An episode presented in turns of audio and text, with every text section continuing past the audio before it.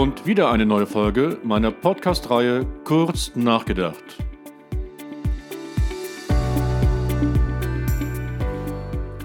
Hier kann ich wieder einen zentralen Business-Trend kurz erläutern und reflektieren.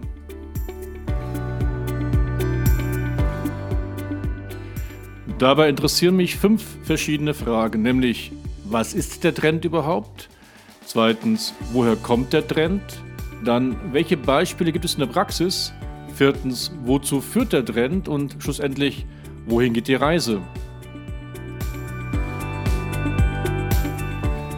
Mein Name ist Markus Disselkamp und nun habt viel Spaß mit meinen Gedanken gemäß dem Motto kurz nachgedacht.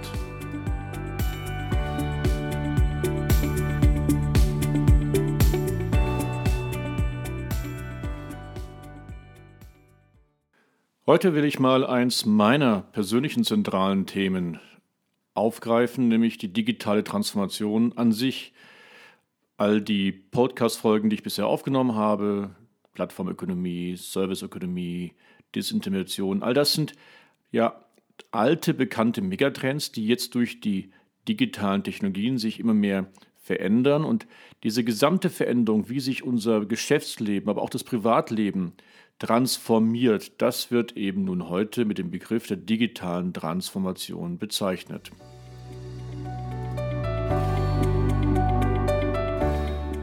Kommen wir nun zur zweiten Fragestellung. Woher kommt der Trend?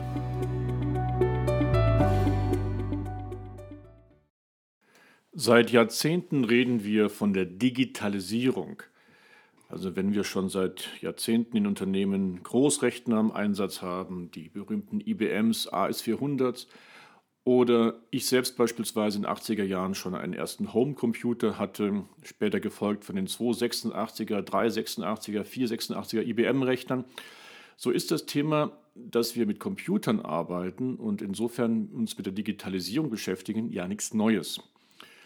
All diese technischen Errungenschaften dienten, und jetzt wird es wichtig, in vorhandenen Prozessen Kosten zu reduzieren oder eben Geschwindigkeiten zu erhöhen.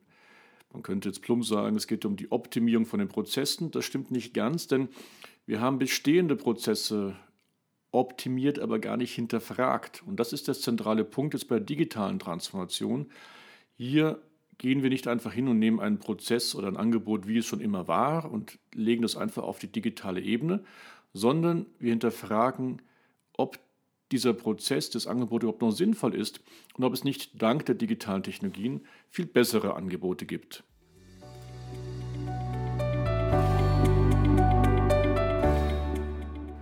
Schauen wir uns nun als drittens Beispiel aus der Praxis an.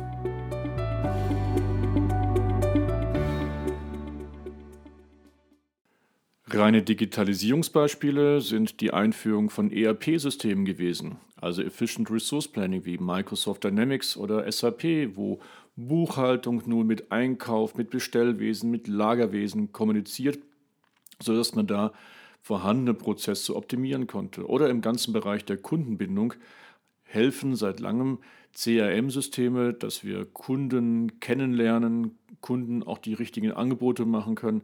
Aber das sind alles reine Digitalisierungsbeispiele. Wenn wir jetzt nun über digitale Transformation sprechen, so nehme ich lieber mal ein, das Beispiel aus der Streaming-Welt. Wir schauen heute kein Fernsehen mehr, sondern wir nutzen Streaming-Dienste.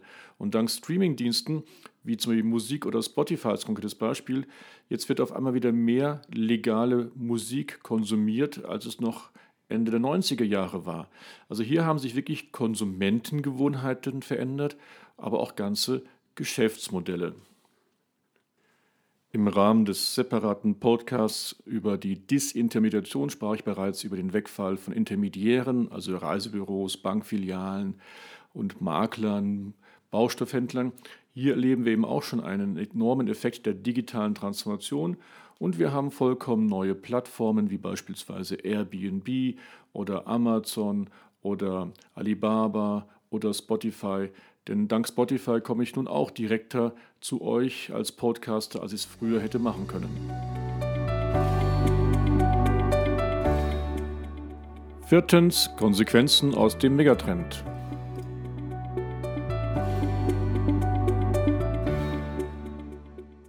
Bleiben wir bei Spotify und diesem Podcast. Eine der großen Konsequenzen der digitalen Transformation ist die immer sich verstärkendere Vernetzung. Und die führt zu einer Internationalisierung unserer Beschaffungsmärkte, also woher wir unsere Waren, aber auch Informationen, Finanzen und Mitarbeiter bekommen, und zu einer Internationalisierung des Absatzmarktes, also wohin wir unsere Waren und Dienstleistungen liefern können. Die Vernetzung führt aber auch zu einer extrem hohen Transparenz über alle Marktteilnehmer, worüber ich bereits im Podcast Netzwerkökonomie gesprochen habe und was auch nochmal ein großes Thema der Datenökonomie sein wird. So, jetzt wird nicht nur alles miteinander vernetzt, sondern der zweite Spruch der sogenannten digitalen Trilogie heißt, alles, was digitalisiert werden kann, wird digitalisiert. Und zwar im Sinne der Automatisierung, das haben wir schon mitbekommen, aber auch der Generierung von Informationen aus Daten. Da sind wir noch einmal beim Thema Datenökonomie.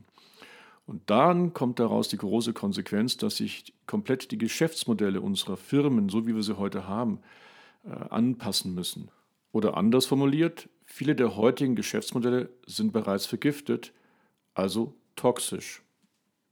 Hier verweise ich auch nochmal auf den Podcast der Disintermediation, aber auch gleichzeitig auf die Plattformen, denn Plattformen sind dann wiederum neue Geschäftsmodelle, so wie wir auch beispielsweise heute neue Vergütungsmodelle haben, die es wieder den Unternehmen erlauben, wieder Mehrwerte im Rahmen der digitalen Transformation zu bieten. Aber dazu gerne wieder speziell dann ein eigener Podcast.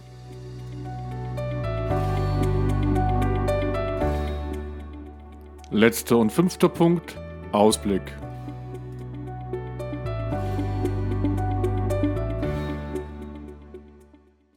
Ja, hier wird es für mich jetzt besonders spannend bei dem Ausblick zur digitalen Transformation. Und ich kann auch an dieser Stelle mal nur einige Gedanken ganz nach dem Motto kurz nachgedacht mal anreißen. Erstens, die Größe ist kein Vorteil. Also Unternehmensgröße ist bei weitem bei der digitalen Transformation kein Vorteil. Im Gegenteil, wir sprechen hier häufig vom Effekt der Größenregression. Es geht vielmehr um die Wendigkeit von Unternehmen als um die schiere Größe. Aber darüber werde ich gerne noch separat berichten, auch über den Sondereffekt, dass gerade Start-ups die Digitaltransformation besonders zu ihren Nutzen verwenden. Zweitens äh, geht es darum, dass wir vielmehr eine neue Kultur in Unternehmen reinbekommen müssen. Es gibt so eine Dreigliederung, wann ein Unternehmen wirklich reif ist für die digitale Transformation. Das erste ist, wenn die Digitalisierung nur als reine Projekte verstanden werden, dann ist es der unterste Reifegrad für die digitale Transformation. Die zweite Stufe wäre dann, wenn Unternehmen wirklich verstehen, dass sie dank der neuen Technologien und der neuen Strukturen in den Märkten vollkommen neue Geschäftsmodelle etablieren können, aber auch müssen. Und die dritte Stufe des Reifegrades ist dann, wenn man auch wirklich versteht, dass man seine Mitarbeiter und auch seine übrigen Stakeholder in vollkommen neuen Führungsmodellen einbinden muss. Und diese neue Führungs- und Denkhaltung lässt sich wunderbar mit dem Motto zusammenfassen, was man von Google kennt, nämlich lieber kannibalisieren wir uns selbst, als dass uns andere kannibalisieren. Also bevor irgendwo neue Firmen kommen, die uns auf einmal in unserer Wettbewerbsfähigkeit dramatisch angreifen, dann machen wir es doch lieber selbst und nutzen damit die Chancen für die Zukunft. Mein dritter kurzer Gedanke im Rahmen des Ausblicks ist, was geschieht mit all den Mitarbeitern, die wir jetzt nun dank der Automatisierung nicht mehr in diesen bisherigen Funktionen brauchen? Wir reden da von einem Effekt der Projektifizierung, nämlich dass wir Mitarbeiter nur für Projektarbeiten brauchen. Wir reden aber auch von Reifegraden. Wer ist überhaupt geeignet, diese neuen Funktionen zukünftig zu erfüllen? Denn brutal gesprochen erleben wir nicht jetzt gar die zweite Stufe der Industrialisierung. Also während wir bei der ersten Industrialisierung von den Landarbeitern übergegangen sind zu Industriearbeitern, kommt nun die nächste Stufe. Denn wenn wir mal ganz ehrlich schauen, wenn wir heute die ganze Zeit vor E-Mails sitzen, in Meetings sitzen, äh, Tasks abarbeiten müssen, KPIs, dann sind wir auch nichts anderes als die Tätigkeiten früher am Fließband. Aber jetzt kommt die Zeit des kritischen Denkens, der Kreativität, der Emotion und Intuition. Und da wird es spannend, wie wir uns auf diese Phase optimal vorbereiten können.